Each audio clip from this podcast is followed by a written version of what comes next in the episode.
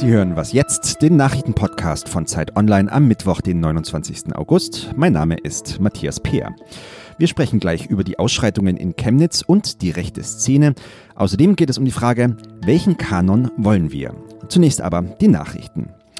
CDU, CSU und SPD haben sich geeinigt. Sie wollen Arbeitnehmer entlasten, eine Mindesthöhe bei der Rente garantieren und Millionen Müttern im Alter mehr Geld auszahlen. Vorsicht, jetzt kommen gleich einige Zahlen über die Details und die lauten so. Wer 45 Jahre lang durchschnittlich gut verdient hat, soll künftig nicht weniger als 48 Prozent des Durchschnittsverdiensts als Rente erhalten. Diese Garantie gilt bis 2025. Außerdem soll der Beitragssatz bis dahin nicht über 20 Prozent steigen. Und alle Mütter, deren Kinder vor 1992 geboren wurden, bekommen einen halben Rentenpunkt mehr. Ab kommenden Jahr soll dann auch der Beitrag zur Arbeitslosenversicherung sinken, und zwar um einen halben Prozentpunkt. Vertreter von Union und SPD haben die Einigung gelobt als Beweis für die Handlungsfähigkeit der Koalition. Zwei Frauenärztinnen aus Kassel haben auf ihren Internetseiten darüber informiert, dass sie in ihren Praxen Schwangerschaftsabbrüche durchführen. Dafür müssen sie sich heute vor Gericht verantworten. Ihnen droht eine Geldstrafe oder eine Freiheitsstrafe von bis zu zwei Jahren. Der Streit um das Werbeverbot für Abtreibungen hatte bundesweit für Diskussionen gesorgt, nachdem die Gießener Allgemeinärztin Christina Händel im November 2017 zu einer Geldstrafe von 6000 Euro verurteilt worden war. Auch sie hatte auf ihrer Homepage angegeben, dass sie Schwangerschaftsabbrüche vornimmt. Während die SPD-Fraktion das Werbeverbot abschaffen will, haben sich große Teile der CDU-CSU-Fraktion dagegen ausgesprochen. Der Internationale Gerichtshof in Den Haag verhandelt heute eine Klage des Iran. Die Führung des Landes hält es für rechtswidrig, dass die USA das Atomabkommen einseitig aufgekündigt und zuletzt Anfang August neue Sanktionen gegen das Land in Kraft gesetzt haben. Irans Regierung fordert nun, dass das UN-Gericht eine einstweilige Verfügung gegen die USA verhängt und die Sanktionen aussetzt. Der Redaktionsschluss für diesen Podcast ist 5 Uhr.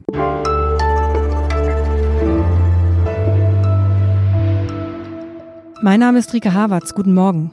Zwei Tage in Folge ist es in Chemnitz zu gewalttätigen Ausschreitungen gekommen. Am Montagabend war die Polizei auf den Aufmarsch der rechten Szene und die Gegendemo personell nicht vorbereitet. Die Übergriffe auf Ausländer begannen am Sonntagabend, nachdem ein 35-jähriger Deutscher am Rande des Stadtfestes getötet worden war. Gegen einen Syrer und einen Iraker wurde inzwischen Haftbefehl erlassen. Am Telefon ist jetzt unser Autor Johannes Grunert, der in Chemnitz vor Ort war. Guten Morgen, Johannes. Hallo, guten Morgen. Versuch uns kurz mal zu beschreiben, was du in den vergangenen Tagen in Chemnitz erlebt und beobachtet hast. Ist in Chemnitz zu massiven Mobilisierungen von, von Neonazis und Hooligans gekommen. Das war also, wie beschrieben, einmal dieser Spontanaufmarsch, der also äh, aufgerufen wurde von einer Ultragruppe und wo so 800 bis 1000 hauptsächlich lokale Leute, hauptsächlich aus der Chemnitzer Fußballszene gefolgt sind. Und dann gab es halt am nächsten Tag die Ankündigung, man wolle eigentlich eine Trauerdemo veranstalten, was aber dann so krass auch durch die sozialen Netzwerke geteilt wurde, dass es dann zu einem Aufmarsch von meiner Schätzung nach 8000 Rechten kam, aus deren Mitte halt wieder zu Angriffen kam. Und die Polizei war ja offensichtlich komplett überfordert, auch jetzt am zweiten Tag. Hat die Politik da total versagt?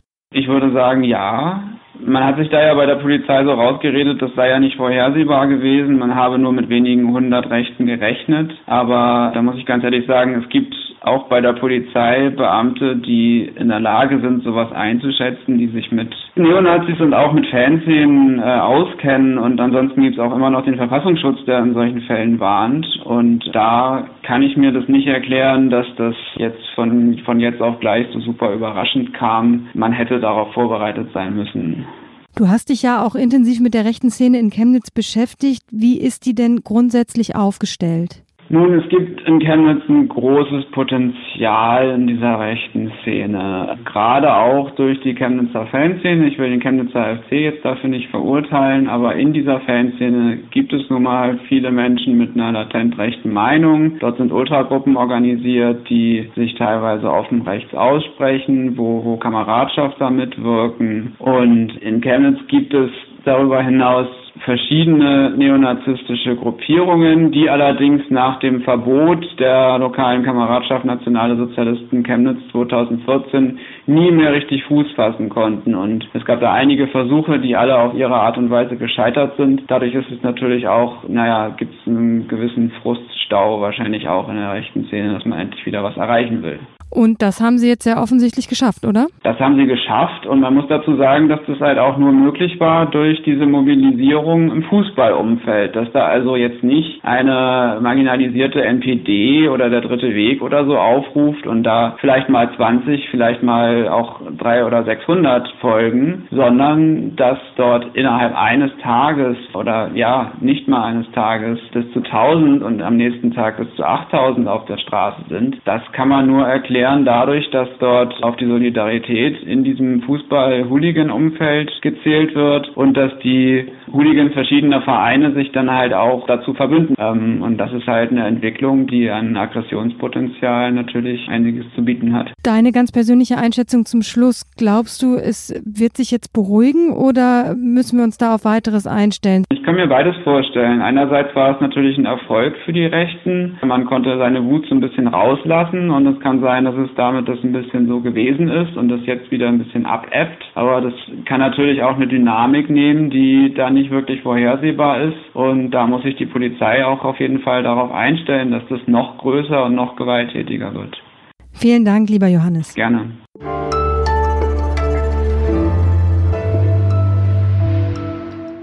Und sonst so? Erinnern Sie sich noch?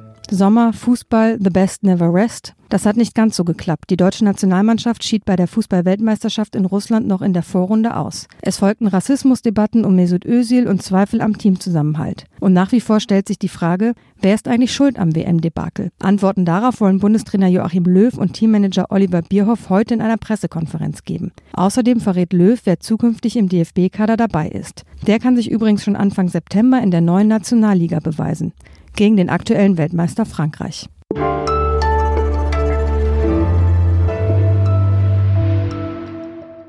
Wir brauchen einen neuen Kanon. Das forderte Thomas Kerstan in einer der letzten Ausgaben der Zeit. Kerstans Kanon, der Werke von Künstlern und Gelehrten wie Platon, Leonardo da Vinci, Richard Dawkins, Johann Sebastian Bach und George Orwell umfasste, erhielt neben großer Zustimmung auch viel Kritik. Denn nur wenige Werke stammten von Frauen und insgesamt war der Kanon wenig divers und sehr westlich zentriert. Zeit Online hat daher seine Leserinnen und Leser gebeten, die für sie wichtigsten Songs, Filme, Romane, Bauwerke, Gemälde und theoretischen Werke einzusenden. Darüber spreche ich jetzt jetzt mit Ann-Christine Klustli, Community-Redakteurin bei Zeit Online. Hey Ann-Christine.